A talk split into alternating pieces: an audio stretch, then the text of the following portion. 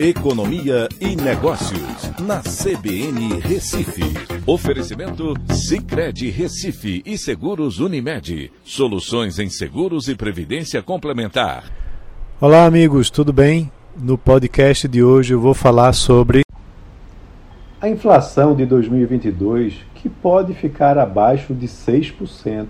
E sim, é possível.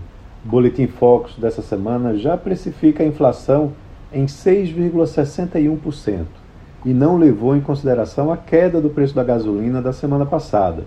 Quando isso ocorrer, já deve mudar para um patamar mais baixo, próximo ou abaixo dos 6% ao final de 2022.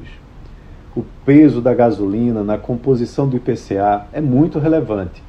Ela tem o maior peso individual na formação do índice e, na última divulgação do IPCA em julho, apresentou uma redução no índice sozinha de 1,04 ponto percentual, após ter caído 15,48% no mês.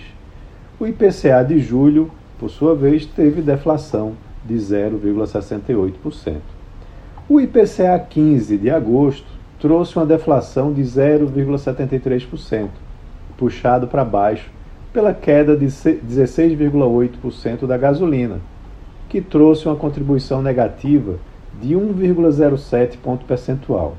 Com isso, o IPCA deve trazer uma, uma queda de igual patamar para o mês de agosto e vai ser divulgado na sexta-feira, substituindo a elevação de 2021 e deixando acumulado em 8,47%.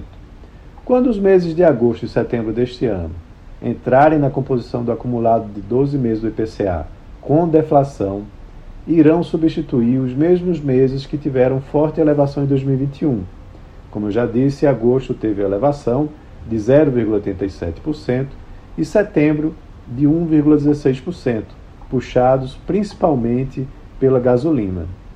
Uma nova deflação no mês de setembro, puxada pela queda nos preços da, da gasolina, deve derrubar dois pontos percentuais no IPCA, deixando o índice próximo de 6% ou até abaixo dele, a depender do tamanho da deflação justamente do mês de setembro, substituindo esse aumento de 1,16% que aconteceu em 2021. Outros fatores, é claro, influenciam o IPCA, mas o índice de difusão tem mostrado que há uma redução na propagação de itens sendo reajustados, e isso deve continuar nos próximos meses por conta da alta, de, da alta da taxa de juros usada pelo Banco Central para combater a inflação. O IGPM já vem mostrando isso com queda de 0,7% em agosto. Vários insumos apresentaram queda no IPA, que é o Índice de Preços ao Produtor Amplo de matérias-primas brutas, bens intermediários e finais. Todos tiveram queda, que devem segurar os preços dos demais itens no cálculo do IPCA. Então é isso. Um abraço a todos e até a próxima.